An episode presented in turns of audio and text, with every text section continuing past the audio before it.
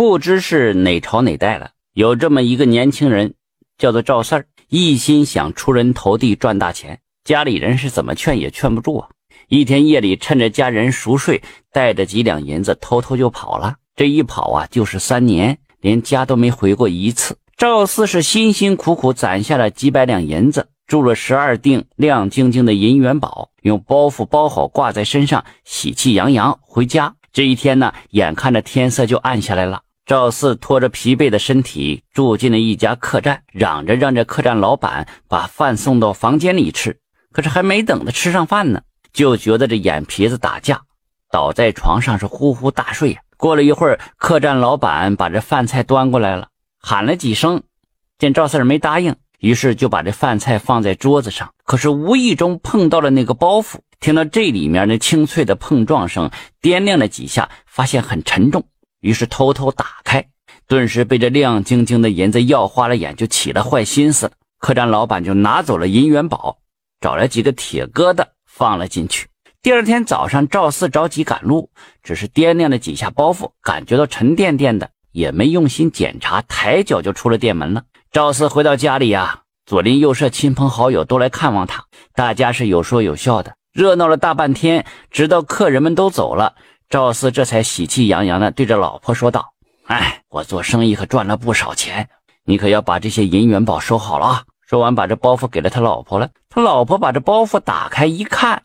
这哪是什么银元宝啊？这明明是铁疙瘩呀！这一文不值啊！赵四一听傻了眼了，定睛一看，果然这银元宝变成了铁疙瘩。想来想去，最终怀疑到了客栈老板身上，认为是他搞的鬼，当即就要找他算账。老婆对他说：“呀，说你知足吧啊，他只是取了你的银元宝，没有要你的命，你能活着回来就是万幸了。你找他有什么用呢？”但是赵四不听啊，第二天一大早还是跑去了客栈找这老板要银子。银子到了手了，这客栈老板当然是不会承认了，而且倒打一耙，说是赵四诬赖他。赵四一想，自己辛苦三年，银元宝变成了铁疙瘩，哪有脸见人了呀？心一横，不把这事情搞清白，死不回家。正这么想着呢，门口路过了一顶官轿，衙役们在前面大声吆喝开路。赵四连忙就跑过去，当街跪下，口喊冤枉，希望县太爷为他主持公道。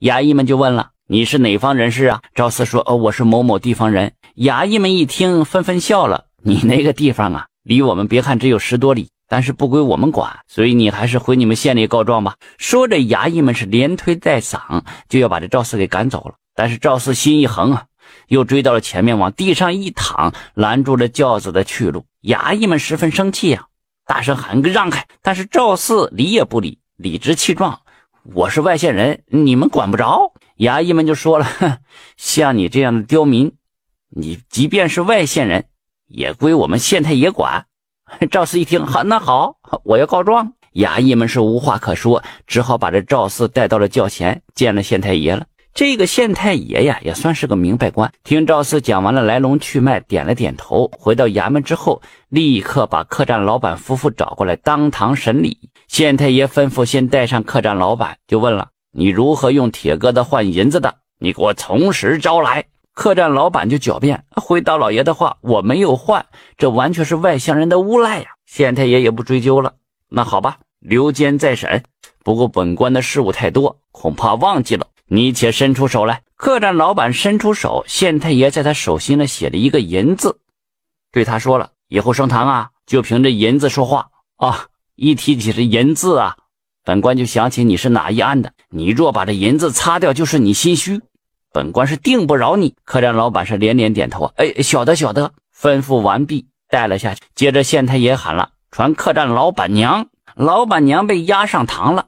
县太爷惊堂木一拍，用铁疙瘩换银子，现在何处？你给我从实招来。老板娘没见过这种阵势，吓得脸色发白呀，声音打颤呢。呃，回禀老爷，我我没有换呢。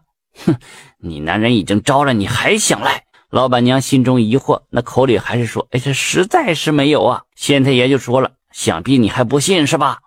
带老板上来。”衙役们又把这客栈老板带上堂了。县太爷厉声就问他：“你那银子还在不在呀？”客栈老板生怕说他心虚啊，连忙回答：“呃，还在，还在呀。”老板娘一听，以为自家男人已经承认了，也赶忙接上了：“呃，县太爷，银子是还在，埋在缸底下。就这样，县太爷三言两语追回了赵四的银子，将客栈老板夫妇各打了二十大板，小惩大戒，结案退堂。听说听完故事点赞加关注的朋友们，身体会越来越好，家庭会越来越幸福。感谢您的收听。